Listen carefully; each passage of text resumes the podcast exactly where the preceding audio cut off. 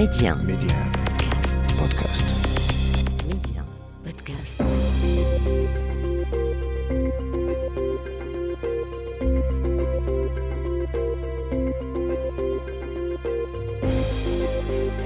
L'Afrique doit faire confiance à l'Afrique et le développement du continent passe par les Africains eux-mêmes avant tout. Voilà pourquoi je vous propose votre émission Coémergence, un rendez-vous qui vous aidera à mieux saisir les opportunités d'investissement et de business dans les économies africaines. Medi 1, Coémergence, Omar Baldé. Bonjour et bienvenue dans Coémergence. Au cours de cette émission, nous revenons sur la première réunion ministérielle des États africains de l'Atlantique, une réunion qui s'est tenue cette semaine à Rabat. 21 pays y ont pris part dont le Nigeria, le Nigeria qui se félicite de ses relations avec le Maroc et annonce l'inauguration prochaine d'importants chantiers lancés ces dernières années en coopération avec le Royaume. Vous entendrez le chef de la diplomatie nigérienne, ce sera dans quelques instants. Dynamiser le secteur africain de la santé afin de faire face défis économiques et conjoncturels. Ces points seront discutés lors des cinquièmes rencontres africaines de pédiatrie qui se dérouleront du 17 au 19 juin à Marrakech. Nous en parlons avec le président de la Fédération marocaine de la santé, Moulay Saïd Afif.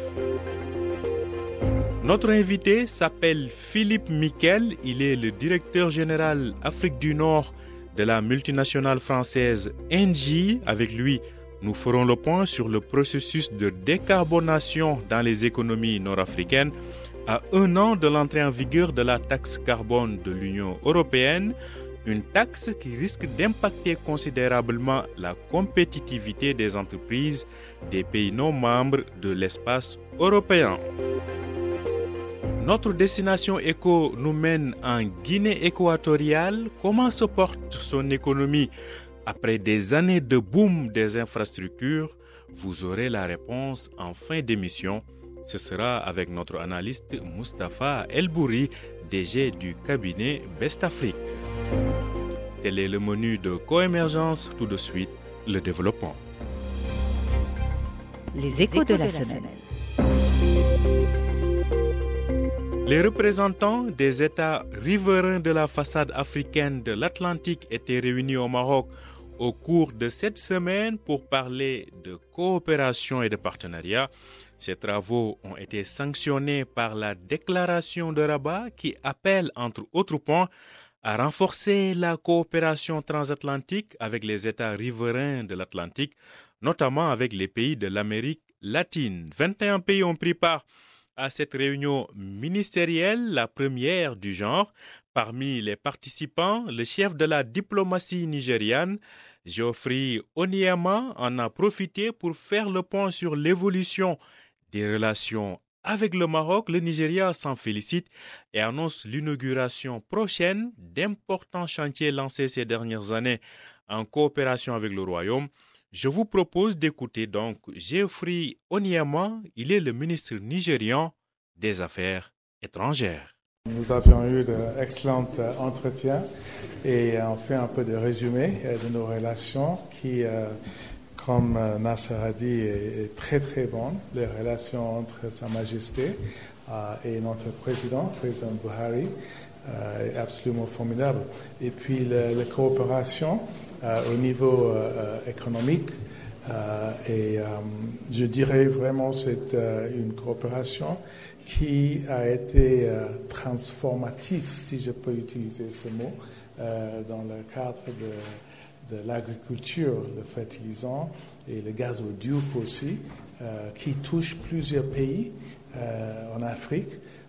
c'est presque révolutionnaire. Donc c'est une relation qui, qui vraiment marche très très très bien et nous espérons bientôt d'avoir l'honneur de la visite de Sa Majesté pour venir inaugurer certains de, ces projets qui vraiment, ce partenariat entre nos deux pays ont, créé.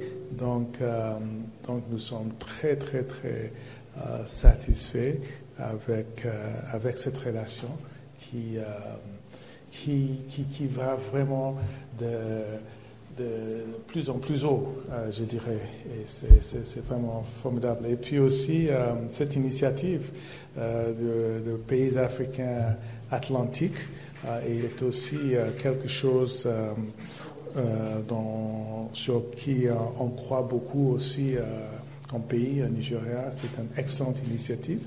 Et puis, sur un autre volet, noté sur vos agendas que le Maroc accueille les 20 et 21 juin courant à Rabat le Forum africain des investisseurs souverains, les échanges porteront sur l'importance de la collaboration pour permettre à l'Afrique de saisir les opportunités dans un monde en pleine évolution.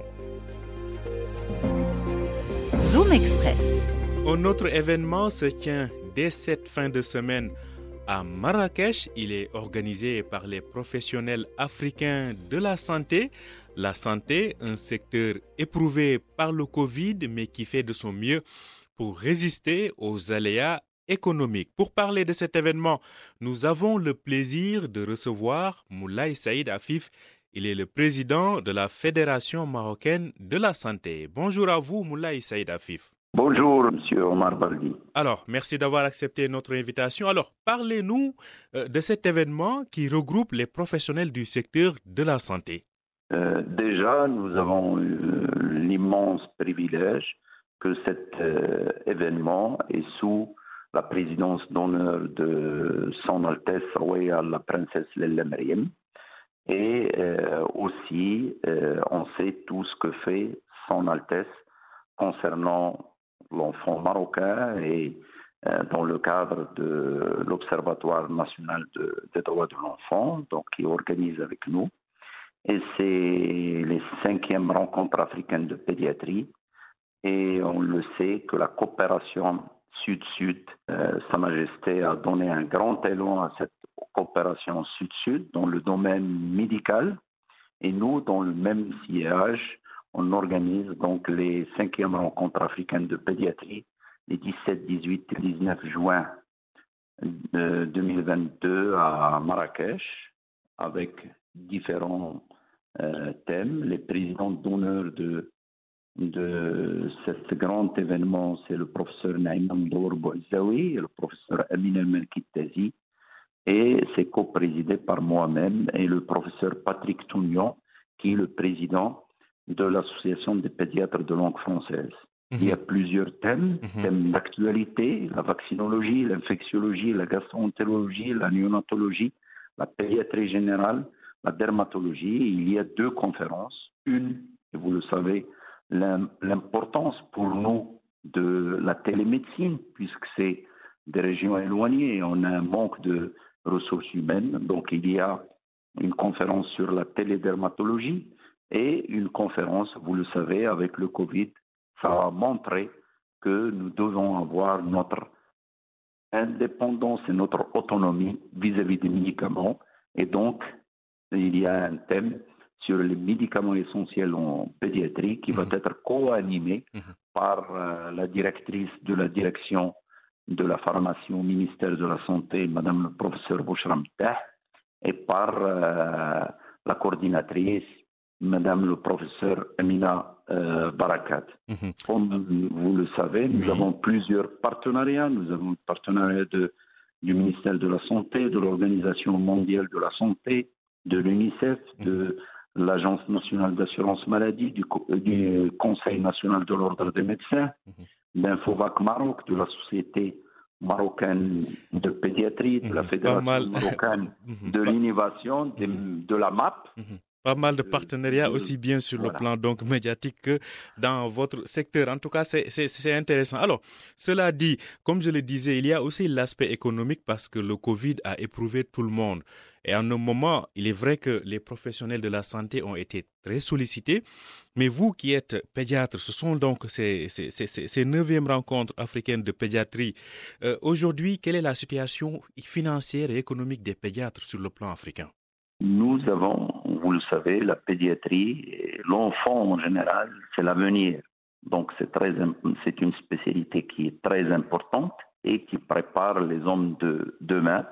Et comme vous l'avez si bien dit, que euh, ce Covid a éprouvé les gens sur le plan économique et sur le plan aussi santé. Et donc, euh, là, nous avons des, des, relations privilégiées entre nous, les, les pédiatres euh, africains, et nous essayons, parce que je vous le dis, on est fiers de recevoir plus d'une trentaine de nos collègues euh, africains du Sénégal, avec la présidente qui va être en présence effective, la présidente de la Société sénégalaise de, pédiatrie, le, Burkina Faso, le Bénin, le Congo, le, Mali, tous ces, ces, ces, personnalités sont, sont, là avec nous et on aura aussi euh, des représentants de la Libye, de la Tunisie, de la Mauritanie. Donc, euh, c'est important qu'on échange et qu'on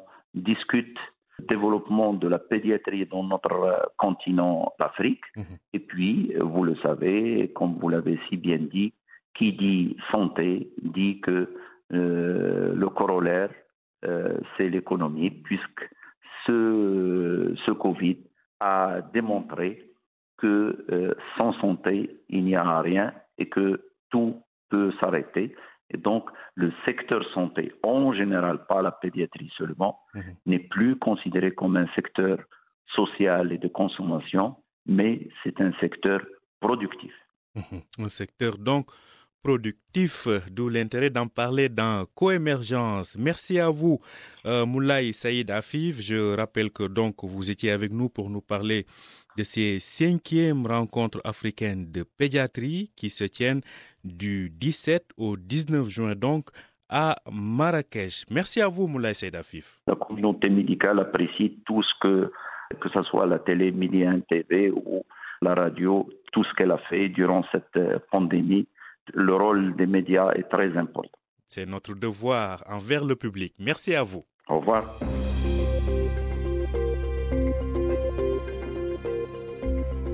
Coémergence, l'invité. Les exportateurs des pays non membres de l'Union européenne sont très inquiets et pour cause.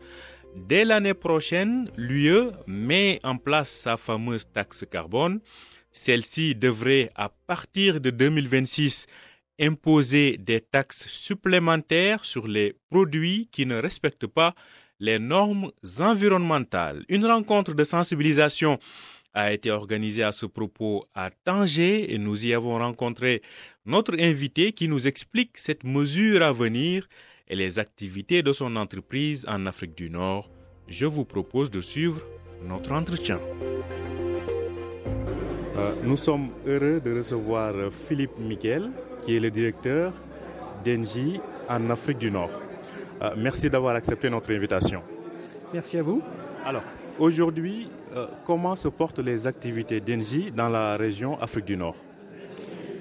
Écoutez, on est un investisseur dans le secteur de l'énergie en Afrique du Nord et on développe des projets de production d'électricité renouvelable d'une part et des projets de dessalement d'eau de mer. Et puis on regarde aussi avec euh, attention euh, le développement de l'hydrogène vert euh, dans des pays comme le Maroc ou l'Égypte. Alors, euh, cela dit, aujourd'hui, vu le potentiel qu'ont ces pays-là, vous, en tant qu'NG, un leader mondial, comment contribuez-vous au développement des énergies renouvelables dans ces pays? Très concrètement, en tant qu'investisseur, euh, on s'inscrit euh, dans le cadre de, des politiques de développement des énergies renouvelables de ces pays, euh, encore une fois le Maroc et, et l'Égypte. Euh, les deux pays ont des ambitions de développement importantes dans l'énergie euh, dans les énergies renouvelables de façon euh, générale. Elles ont aussi un parc installé qui est significatif et puis elles ont euh, des objectifs pour leurs industriels d'exportation des produits. Je pense notamment au Maroc, qui est un, exportateur de, l'Union européenne en particulier, et donc un besoin d'être conforme en termes d'empreinte carbone, et pour ça, le développement du renouvelable au Maroc et, en Égypte sont très importants. Aujourd'hui, on parle de décarboner. Qu'est-ce que cela veut dire pour les entreprises et pour le secteur privé et public tout court? Alors, ça veut dire essentiellement que vous produisez des produits, euh, des services avec une empreinte carbone la plus faible possible, c'est-à-dire avec euh, un contenu carbone de vos produits le plus faible possible, euh, et notamment à partir de sources d'énergie ou à partir de fournitures qui elles-mêmes ont une empreinte carbone la plus faible possible, puisque ce qui va rentrer dans votre outil de, production va en sortir avec euh, la même empreinte carbone. C'est pour ça que euh, utiliser des énergies décarbonées, c'est la première chose à laquelle on pense lorsque l'on souhaite euh, décarboner. Mais c'est aussi la décarbonation, euh, une façon de produire de façon plus raisonnée en termes d'impact climat. Et l'une des premières choses à faire, c'est euh, produire en émettant le moins de, déchets possible et en, consommant euh, le, moins possible. Et donc la sobriété énergétique est aussi un élément important de la décarbonation. Alors, il y a une nouvelle loi qui va entrer en Europe à partir de 2023. En quoi consiste cette loi? Et surtout euh, comment les entreprises d'ici doivent se préparer? Alors ça s'appelle un, mécanisme d'ajustement euh, carbone aux frontières de l'Europe. Et l'idée, c'est de faire en sorte que, alors que l'Europe impose à travers un mécanisme d'échange de quotas d'émissions de CO2 euh, impose une réglementation carbone à ces industriels installés en Europe. Elle veut éviter que les industriels euh, aillent produire ailleurs dans le monde avec une empreinte carbone qui serait plus importante. c'est ce qu'on appelle la fuite de CO2. Et donc l'idée, c'est d'imposer une forme de taxation à partir de 2023 qui portera sur quelques secteurs industriels dans un premier temps, notamment euh, la production d'électricité, notamment euh, les engrais, notamment euh, la production de, ciment. Mais ce qu'il faut retenir, et ce qui me semble beaucoup plus important, c'est que à terme, et quoi qu'il arrive, on aura un signal carbone qui fera référence. Parce que euh, euh, si vous voulez euh, réduire les émissions de CO2, à la fin des fins, la seule façon de faire, c'est de taxer les émissions elles-mêmes. Et donc, ça n'est pas le cas encore aujourd'hui. Il y a, je crois, 123 ou 125 prix du carbone dans le monde. certaines villes ont même instauré un prix du carbone qui leur est propre. Mais je pense qu'il y aura une harmonisation euh, à très court terme ou à moyen terme, et on aura un signal de prix carbone. Et donc ce mécanisme, euh, il, s'étendra euh, d'abord à d'autres produits et, le relais sera pris par un signal carbone qui sera beaucoup plus global. Merci à vous Philippe Miquel. Je rappelle que vous êtes le directeur Afrique du Nord d'Engie. Merci à vous.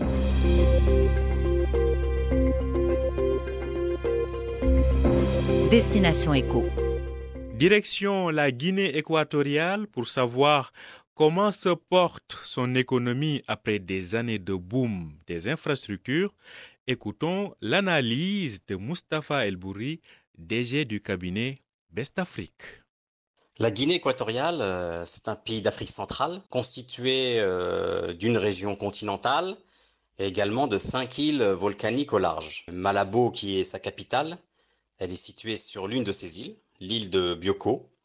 Et euh, elle représente vraiment un point central pour le secteur pétrolier, qui était un secteur qui est vraiment prospère au niveau de la Guinée équatoriale. Avec une population de seulement 1,5 euh, million d'habitants et une superficie de 28 000 km, cela fait de la, de la Guinée équatoriale euh, l'un des pays le moins peuplé et également le plus petit du continent africain. Pour ce qui est de son économie, je dirais que le, vraiment le, pétrole constitue la base de l'économie équato-guinéenne. D'ailleurs, si on ramène ça en termes de, de, de, PIB par habitant, on pourrait dire que c'est l'un des, des, pays les plus riches d'Afrique, puisque lorsqu'on fait les calculs, euh, on obtient un PIB qui avoisine les, les 20 000 dollars euh, par habitant. Donc c'est un, un, PIB qui est par habitant qui est très très élevé. Euh, je dirais que par contre que la, la richesse, elle est vraiment présente en Guinée équatoriale. par contre, je pense qu'il reste juste à, à distribuer cette, cette richesse de, de façon équitable, je dirais. La Guinée équatoriale, c'est un pays vraiment qui est un pays à haut potentiel euh, naturel. Euh, avec euh, également des, en plus du pétrole, des ressources agricoles, des ressources halieutiques également et, des ressources minières. Et là, vraiment, je, mettrai en avant les, les, opportunités d'investissement très conséquentes dont regorge ce pays. Dans ce contexte, comment renforcer la coopération avec le Maroc? Je vous propose d'écouter à nouveau Mustafa El Bouri, directeur général du cabinet Best Afrique. Les relations entre la, Guinée équatoriale et, le Royaume du Maroc sont historiques. En effet, elles, s'étendent sur euh, plus de 40 ans. Elles se caractérisent, je dirais, par, vraiment leur, solidité. D'ailleurs, j'invite, euh, j'invite à cette occasion, honnêtement, tous les, euh, chefs d'entreprise marocaines à se rapprocher de, de leurs homologues guinéens. Je pense très sincèrement qu'il y a de très très belles opportunités de transfert du savoir-faire et de l'expertise marocaine. D'ailleurs, euh, pour citer un, cas d'école, euh, je dirais qu'un premier pas a été effectué dans ce sens à Casablanca en octobre 2020 lors d'une rencontre entre le, ministre des Affaires étrangères euh, équato-guinéen et le patron de la CGEM. Les moyens, je dirais, les moyens de renforcer les, les, liens économiques entre les opérateurs euh, du secteur privé du Maroc euh, et ceux de la Guinée équatoriale ont vraiment été au centre de cette séance de travail qui a d'ailleurs porté ses fruits. Le royaume du, Maroc et la, Guinée équatoriale souhaitent réellement euh, diversifier leurs relations. Et ceci dans un but de toucher vraiment tous les secteurs clés qui sont eux-mêmes liés au développement. Merci à vous, Mustafa El Bouri. Je rappelle que vous êtes le directeur général du cabinet Best Afrique, un cabinet spécialisé dans les implantations et les investissements sur le continent. Je rappelle que vous pouvez écouter, réécouter, télécharger et partager Coémergence à partir de notre plateforme Medium Podcast ou sur vos plateformes de podcast habituelles.